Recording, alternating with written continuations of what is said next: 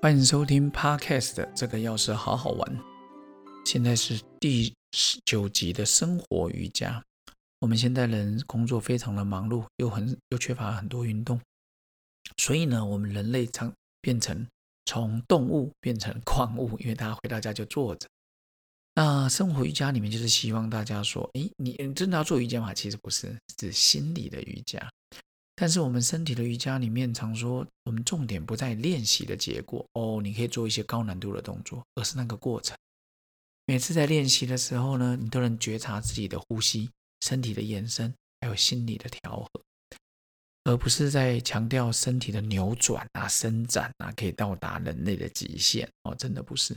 在英国也有研究说，很多瑜伽教练因此而受伤。你说教练还受伤？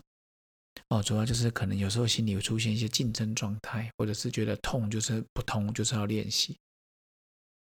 有时候我们看到别人在做一些高难度的动作，我们也想达到这样的姿势，却因此容易受伤。所以生活瑜伽呢，想跟各位分享的就是，你要觉察自己的状况，进而做出改变。哪哪几个状况呢？三个：第一个，自己的健康状况；第二个，自己的思想情绪；第三个，你的情感婚姻。第一个呢，就是我们的身体状况。其实身体状况呢，就是一种内内外的平衡，身心的平衡。以前我们都认为身体只有健康跟生病二分法。其实呢，日本人有说一个叫亚健康啊，大部分人都在亚健康的状况。明明健检你也没有什么太大的问题，可是身体就是觉得不舒服。甚至他们有个有个那个排行榜啦，就是腰酸背痛啦、头痛啦、疲倦啦。肠胃不适啦，胸闷心悸啦，睡眠不好啦，过敏啦，鼻子炎啦，焦虑啦，记忆状记忆力变差啦，注意力不集中啦，这些都有可能，比例从二十五 percent 到十几 percent 到三 percent 都有。然后呢，说到日本讲的亚健康，其实呢，我一直觉得我跟日本还蛮有缘的，我跟日本蛮有缘的。就像有一次，其实我我从以前到现，他们就说，甚至有些人多梦都是，然后啊，总做梦啊什么这些等等。但是呢，其实我我以前我以前非常容易做梦，到我大学学了静坐冥想之后，真的我觉得梦没有以前这么多，比较少。当然偶尔还是会做梦。我记得我高中、大学，甚至前几年，我做了一个梦。我高中的时候有个梦，我印象非常的深刻。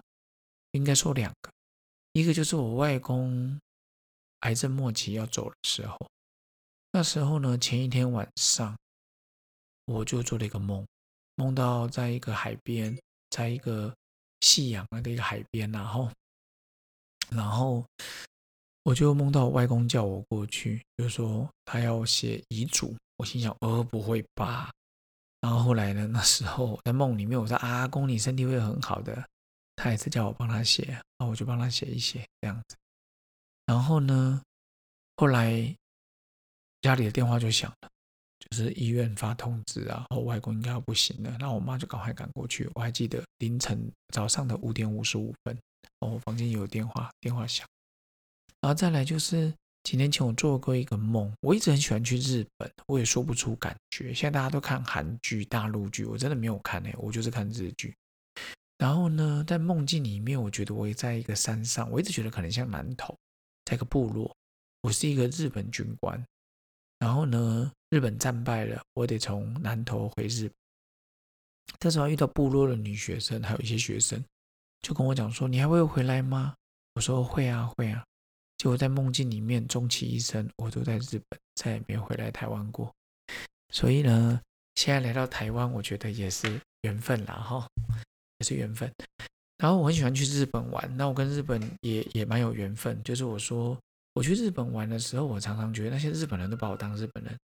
例如我去泡汤，在北海道泡汤的时候，然后呢，那些日本的阿公啊、欧欧基上啊，就或者我去日本的店里面，我要吃东西，我常常都被当成日本人哎。但是其实我不会日文，所以点东西的时候也是有点尴尬，最后还是用英文了哦来点餐。当然这几年我们去的时候有很多会华语的，可能大陆人很多啊，偶尔遇到台湾人。然后呢，在日本被当成日本人，我觉得不意外。可是我在台湾被当成日本人，几年前呢，我去日本火车站旁边在卖那个葱油饼的，我在旁边我在排队，很多人在点。轮到我的时候，那个老板娘看了我一眼，她就说：“你是日本人吗？”我说：“嗯，台湾人。”对，是我说我台湾人了。我说怎么会这样说？他说：“因为你看起来气质不一样。”我以为你是日本人。我说：“你有日本观光客会来？”他说：“也是会啊。”但是我刚看你就觉得气质不同。我心想：“哦，人真的还是会有习气哦，上辈子的习气可能还是会带过来。”所以呢，对日本人提出这个亚健康，我个人是非常认同哦，就是。常常你觉得检查没问题，其实身体就是有问题啊！哦，还没到疾病，但是就是很过劳了哦。可能日本人过劳的人太多了，然后他们的研究就比较多。再来，生活瑜伽里面呢，就是有一个我们要去看我们的思思想跟情绪，你知道吗？当我们心情不好的时候，世界都是灰暗的。思想跟情绪是互相影响。有个学者叫做强纳森海特。他呢就讲到思想跟情绪在我们生物的脑里面的生理学里面是为什么？杏仁核呢，它会往下联系脑干，当你觉得危险的时候，它会做出反应；往上呢联系了我们的额叶皮质那边，改变我们的思想。当然以前会透过啊手术把前额叶拿掉了，会造成一些，不过那是另外一个医学脑神经的哦。我今天就没有在这边讲太多。我要讲的就是情绪影响了我们的思考。思考也影响我们的情绪，这是互为表里。最有名的一句话，各位有听过一个研究吗？美国的法官早上吃了什么会影响他待会的判决？不要讲法官，大家都是人啊。他说，如果早上吃了一个丰盛的美食，他喜欢吃的食物，基本上呢，他待会的判决会倾向判的比较宽松。哦，可能可以假释，哦，可能判的比较轻。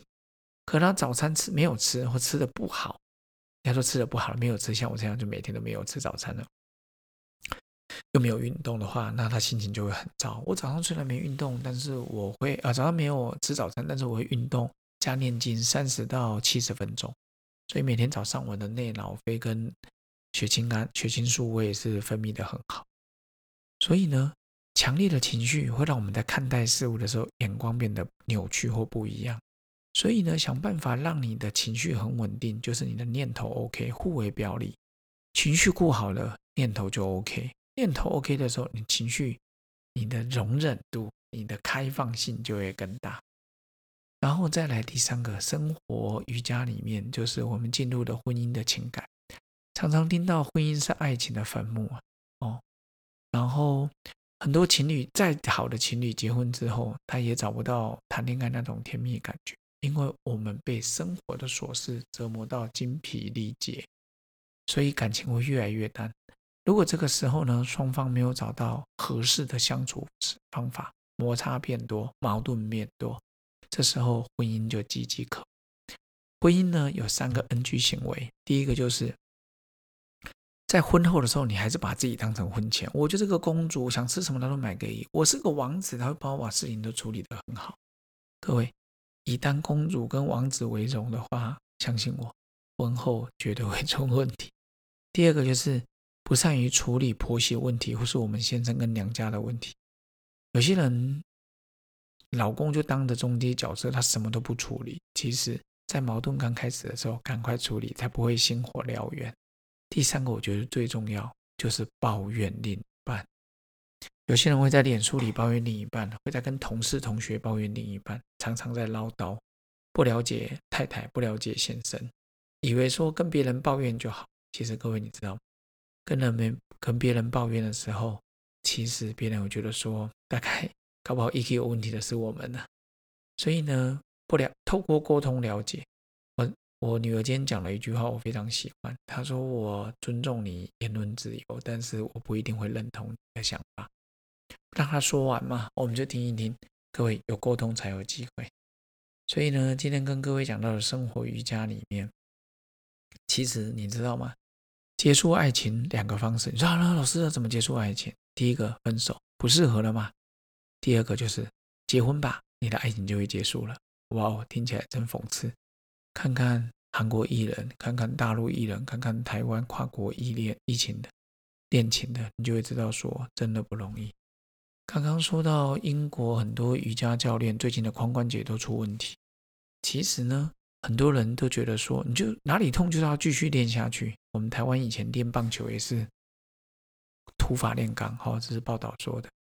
你哪里痛就是练的不够多啦，就是练到够多就对。各位，婚姻摩擦不够多，继续摩擦，最后连热情都摩擦掉，就跟瑜伽教练一样，伤筋动骨。所以呢，很多人都说啊，没关系啦，习惯就好。各位，习惯绝对不会好，习惯会越来越糟。所以呢，每个人柔韧程度不一样，就跟每个人对待事情的忍受度不一样。别人能忍受的，不代表你可以，你也不一定做得到。最重要的是，你要知道自己的极限。